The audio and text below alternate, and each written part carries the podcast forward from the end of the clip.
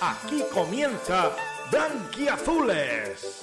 Héroes sin capa y en Málaga Rabla, Rosaleda, Vista, Ruth Van Nistelrooy, Marcar más La Bestia, Batista y Pama Sinri La temporada histórica de Manuel Pellegrini Se va a coronar en cada partido el balón al segundo palo, la va a parar Monreal con la zurda. Toca atrás para que le pegue Isco. Le pega Isco. Gol, gol, gol, gol, gol, gol, gol, gol, gol, Estamos en tiempo de prolongación, todo es posible. Maresca, ahí va ese balón para Rondón, toca la cabeza Rondón, la chilena de Baptista, golazo.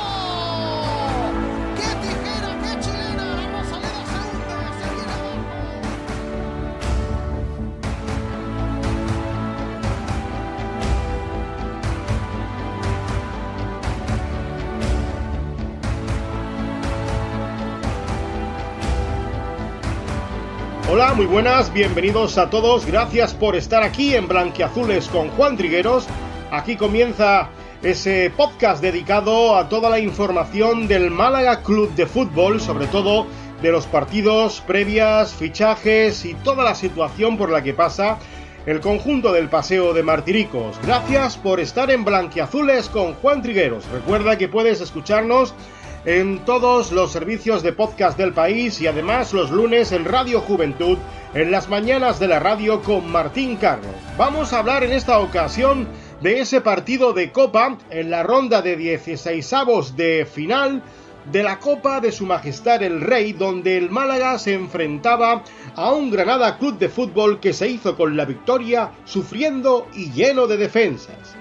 El Málaga Club de Fútbol dice adiós a la Copa de Su Majestad el Rey demostrando que es un equipo de alto nivel. Un Málaga Club de Fútbol que empezó el encuentro perdido y que avanzando el tiempo de juego dejó las sensaciones del equipo que fue y seguirá siendo un grande de España se disputaba en la Rosaleda los 16avos de final de la Copa de Su Majestad el Rey entre el Málaga y el Granada Club de Fútbol, equipos con una gran rivalidad de los terrenos de juego, pero hermanados por la cercanía de sus estadios. Un derby con acento andaluz para ofrecer un partido de altísimo nivel, para volver a hacer del Málaga un equipo grande como siempre fue. El Pellicertín empezaba dejando jugar al Granada por el centro, Luis Milla y Etequi dominaban los primeros minutos en el centro del campo. Sergio Pellicer dejaba en los laterales como novedad para este partido a Mejías en el lado derecho y Alexander González en el lado izquierdo. Así que las bandas de este Málaga Club de Fútbol la formarían ambos venezolanos, además de la entrada de Alberto Quintana junto con Josabet en la medular. El Málaga Club de Fútbol llegaba al encuentro con las ganas de poder regalar a su afición una victoria en casa, hazaña que ya hizo posible solo en Copa, algo que este Pellicertín echa muy en falta. Poder ganar en casa y regalarle la victoria a los aficionados. Llegaba el minuto 13 de partido cuando el Málaga Club de Fútbol llegaba por primera vez desde el inicio de juego a campo rival y en la contra, Alexander González cometió falta a Alberto Soro cerca del área. Federico lanzó la falta con suerte mandando el balón dentro de la red al rebotar el esférico en la barrera blanquiazul. Marcado el gol, el Granada Club de Fútbol se echó atrás para defender ese primer gol que le daba el pase a la siguiente ronda. El Málaga Club de Fútbol, por su parte, empezaba a mandar pero con poco criterio ante la defensa rojiblanca que se armó con fuerza para salir a la contra en el estadio de la Rosaleda. En una jugada, en el minuto 27, de posesión del Granada, Eteki mandó un balón largo desde el centro a la banda derecha donde Alberto Soro recibió y encaró con calidad marchándose de Alexander González centrando el esférico a Jorge Molina que remataba con la izquierda desde el centro del área por bajo, junto al palo izquierdo, mandando así el balón dentro de la portería de Juan Soriano que poco pudo hacer. Nuevamente el Granada Club de Fútbol con facilidad marcaba su segundo gol en esta eliminatoria de 16 de la Copa de Su Majestad el Rey. El Granada Club de Fútbol, al ver la facilidad con la que llegaba al área rival, volvió a coger las riendas tras el segundo gol realizando combinaciones largas y manteniendo el esférico en sus pies. Así, el Málaga Club de Fútbol empezaba a sufrir las embestidas de un Granada Club de Fútbol que era claramente superior por la calidad y el talento de sus hombres. Las llegadas del Málaga Club de Fútbol eran tímidas, mientras que el Granada Club de Fútbol, cada vez que llegaba a la portería de Juan Soriano, subían el nerviosismo en las filas de Sergio Pellicer. Los hombres de calidad del Málaga Club de Fútbol estaban desaparecidos. Yanis Ramani lo intentaba en banda izquierda, pero la defensa a la que estaba sometido por parte de los de Diego Martínez dio sus frutos en la primera mitad. Jairo no tuvo apenas protagonismo en sus internadas. Jozabet, tras su vuelta a jugar, no estaba al 100%, y Orlando Sá estaba auténticamente inexistente arriba. Así terminó la primera mitad, con un Málaga Club de Fútbol sufriendo las embestidas de un Granada Club de Fútbol claramente de primera división, más fuerte, con mayores ideas con el balón y mejor posicionado en el campo. La segunda mitad arrancaba con Chavarría y Calle Quintana para buscar más mordiente en la zona de ataque. Sergio Pellicer dibujó un esquema diferente. Cuando el Málaga Club de Fútbol atacaba se quedaba con tres centrales, ganando uno más en ataque, dejando más libertad, en este caso, a Yanis Ramani en sus movimientos de cara al área contraria. Los primeros minutos de esa segunda mitad el Málaga Club de Fútbol dejaba claro sus intenciones de querer dar la vuelta al choque. Yanis Ramani empezaba con sus transiciones eléctricas por banda, mientras el Granada Club de Fútbol se dejaba, quedándose atrás buscando alguna contra. Joaquín entraba por Yanis Ramani, y este siguió con la electricidad y calidad de su compañero franco-argelino. Joaquín, al estar más fresco, era quien ofrecía más peligro por parte del Málaga Club de Fútbol.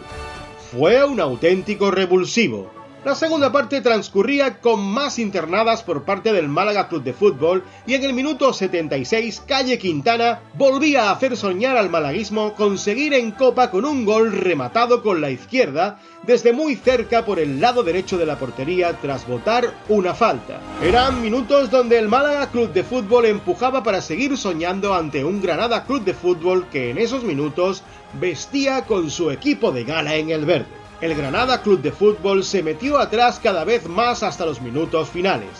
El Málaga, con el coraje que caracteriza a este equipo, empezó a resurgir para intentar dar la vuelta al choque, muriendo siempre con las botas puestas. Finalmente el partido quedaba de cara para los nazaríes. Así pues, el Granada Club de Fútbol fue quien sufrió para llevarse la victoria y el pase a la siguiente ronda de esta Copa de Su Majestad el Rey. Un malaguismo que se sentirá orgulloso de ver cómo su equipo dejaba esta ronda de final de Copa de Su Majestad el Rey ante un equipo de primera división y que sigue vivo en su competición europea, encerrado totalmente atrás y pidiendo la hora. Partido donde el Málaga Club de Fútbol jugó de menos a más, una primera parte con desconcierto, donde se le puso todo muy fácil al conjunto de Diego Martínez, que aprovechó en dos jugadas con detonante nazarí por calidad y talento de sus jugadores, pero respetando siempre a su rival, que finalmente podría haber dado la vuelta al encuentro si hubiera estado el jugador número 12, ese público y ese aliento que se le da al Málaga cuando más lo necesita. El Pellicertín dice adiós con un gran sabor de boca por su juego y su coraje en esta competición. Ahora debe de centrarse en su competición liguera y sumar los puntos necesarios para alcanzar su primer objetivo, la permanencia un año más en la categoría de plata. Ahora, tras eh, este pequeño resumen, os vamos a dejar con las declaraciones tras el partido. Más allá del resultado, más allá de ciertos momentos en la, en la primera parte que nos ha penalizado una, una falta y luego una, una, pérdida eh, en esa zona donde realmente nosotros intentamos no cometer esos errores y el rival, pues el rival, el rival, este rival no regala nada, nada es un equipo que no que, que compite, un equipo que compite y nosotros pues yo creo que eh, hemos dado un reflejo de lo que es la segunda parte, eh, del espíritu lo que es la Copa, del espíritu lo que es el equipo. Yendo 2-0 detrás del marcador, el equipo eh, ha mirado hacia adelante. Y yo creo que al final, creo que eh, el acabar con un central de delantero, el portero entrando a rematar los corners, el equipo rival perdiendo la hora, sacando jugadores para cambiar con línea de 5 yo creo que es una valoración positiva porque yo creo que hemos dignificado esta, dignificamos esta competición desde el primer día del partido de Coruso, que lo dijimos, ¿no? Está claro que nos hubiese gustado, pues, sobre todo, seguir creciendo y seguir ilusionarnos, pero para mí hoy tiene cosas más, más positivas que, negativas. Una positiva, no ha habido ningún lesionado. Eh, jugadores que, llevan participando menos minutos, han acumulado tiempo de, de, carga de trabajo contra, contra un rival de primer nivel.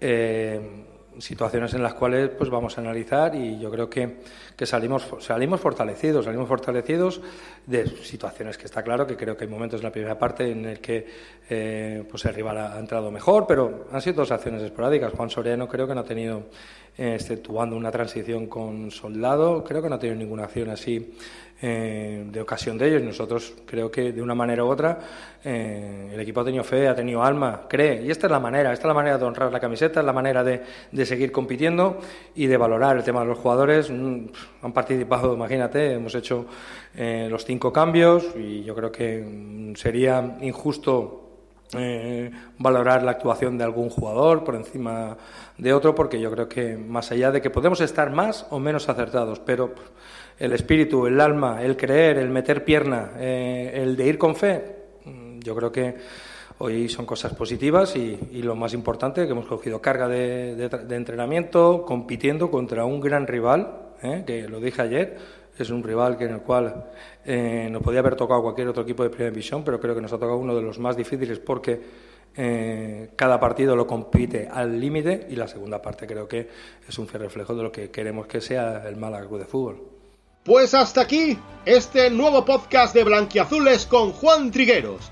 Un saludo de un servidor, Juan Trigueros, y os espero a todos en el siguiente podcast informando de todo lo que ocurra en el Paseo de Martiricos. Hasta entonces, Blanquiazules.